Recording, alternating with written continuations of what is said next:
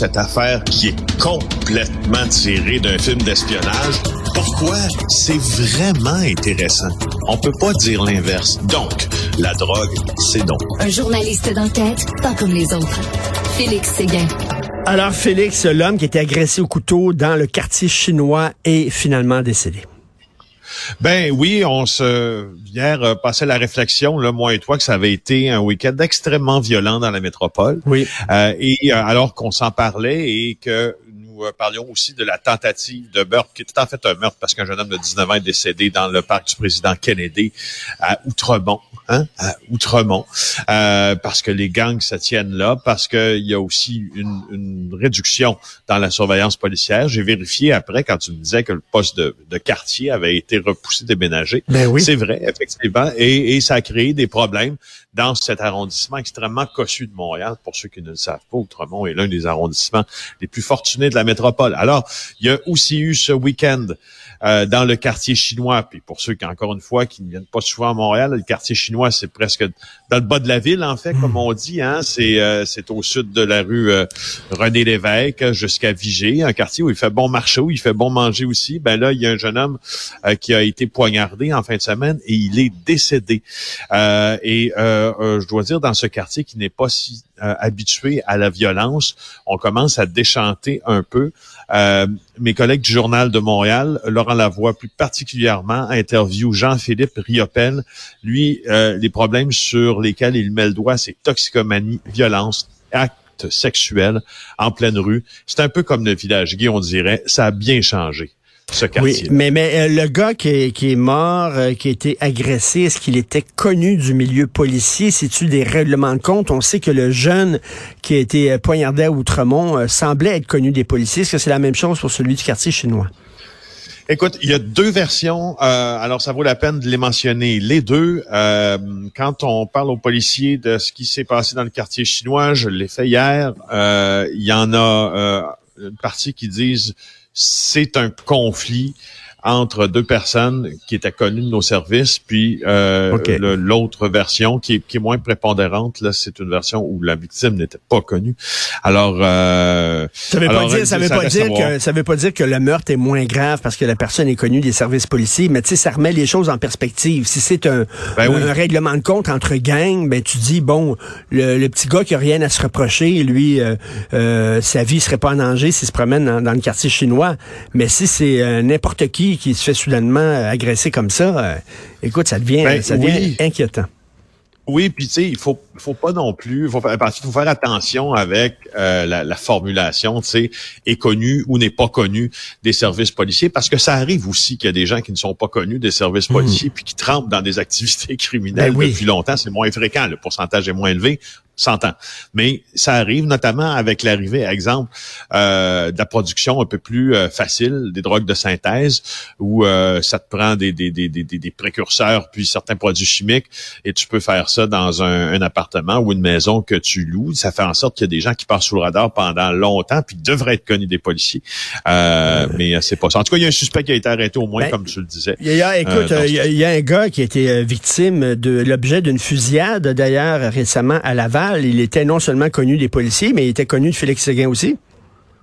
Ben oui, oui, oui, il était connu assez, euh, Francesco Del Balso. Et ça, là, moi, je veux dire une affaire. Euh, on se perd, même là, dans le milieu policier, là, on se perd en explications, en conjectures. On, on se demande qu'est-ce qui a bien pu se passer avec Francesco Del Balso? Euh, il a été atteint euh, près chez lui. En fait, là, on peut penser que c'est lorsqu'il quittait sa maison. Francesco Del Balso, c'est probablement l'un des soldats les plus connus du clan Risuto pour les mauvaises raisons, parce qu'il avait l'habitude, euh, Francesco Del Balso, de parler beaucoup au téléphone, ce qui a aidé les policiers dans l'opération euh, Colisée énormément à le coffrer en 2006, la plus grande rafle anti-mafia avoir eu lieu sur euh, le territoire ben québécois. Mais là, après ça, Francesco Del Balso a été une première fois euh, alors qu'il était sorti de prison, qu'il venait de purger cette sentence pour gangstérisme dans euh, la fameuse opération Colisée. Il sort de prison, il est en liberté conditionnelle. Des gens essaient de le tuer une première fois. Il déménage dans la région de Québec, fait l'objet d'un reportage de notre bureau d'enquête sur le fait qu'il est en train euh, de charger le pizzo à des pizzerias de la vieille capitale. Alors, il se fâche après ce reportage-là, menace de mort euh, un, un, journaliste que tu connais bien qui est en train de te parler présentement. ben oui, ben oui. Moi. Ensuite, Del Balso euh, est réhabilité un peu, si, si euh, tu me permets l'expression, par le clan Risuto Solecito, euh, et il va œuvrer dans différentes combines, et c'est ce que les policiers soupçonnent quant à lui présentement, c'est-à-dire d'être dans des combines de paris sportifs, tout ce qui a trait à l'argent, en fait. Pas nécessairement à vente de stupéfiants, mais à l'argent. Et là, récemment, Del Balso refait l'actualité parce qu'il menace, et il a été arrêté pour ça, et parce qu'il menace un couvent de bonnes sœurs euh, euh, ben de représailles, étant de leur extorquer de l'argent parce que semble-t-il que sa femme avait laissé des vêtements qui lui appartenaient, dans lesquels se trouvaient des bijoux qui lui appartenaient aussi.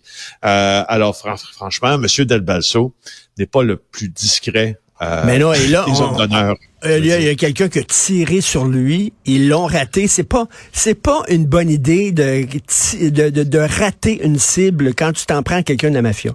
C'est pas une super bonne idée. Non. Non, on se passait le commentaire hier. Je ne sais pas si vous avez vu les images diffusées à TVA Nouvelle.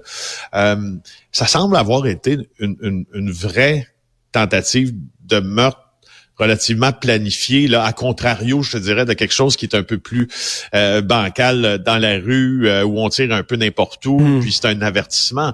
Là, on a tiré à travers la fenêtre à la vitre du véhicule de M. Del Balso. Là. Ce que ça dit aux principales sources dans ça, c'est qu'on voulait pas lui faire peur, on voulait l'abattre. Ce qui suppose aussi euh, une autre question qui, moi, me, me, franchement, me, me, me turlupine beaucoup. Francesco Del Balso, pour tout le monde a des ennemis dans le crime organisé. Idéalement, tu veux pas être ennemi avec les plus influents du crime mmh, organisé. Mmh.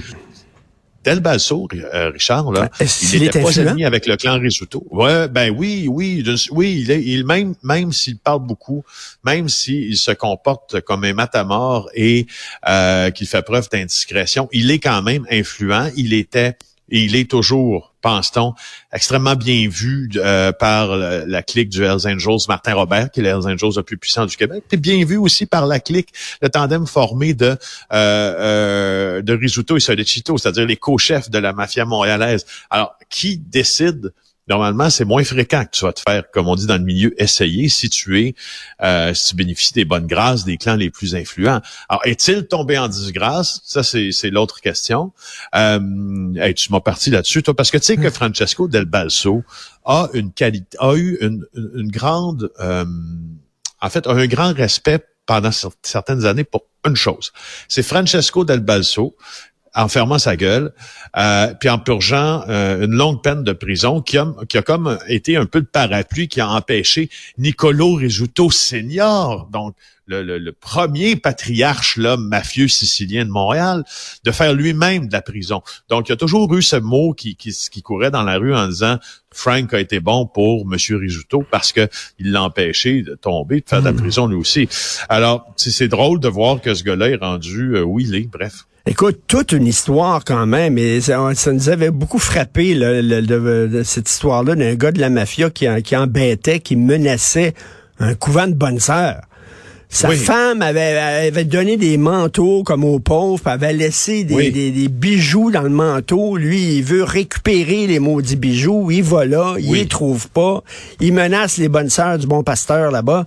Écoute, c'est toute une histoire. Comme tu dis, habituellement, dans la mafia, on n'aime pas ces gens-là qui sont un peu trop visibles. Hein? Euh, non, c'est ça. C'est ça. ça. Puis, tu sais, je te laisse en te disant, Richard, c'est lui qui avait menacé un entrepreneur, un, un, caroleur de Québec. Oui, c'est vrai. Qui travaillait à Montréal, qui lui avait dit, on aimerait ça, tu viendrais pas travailler. Merci.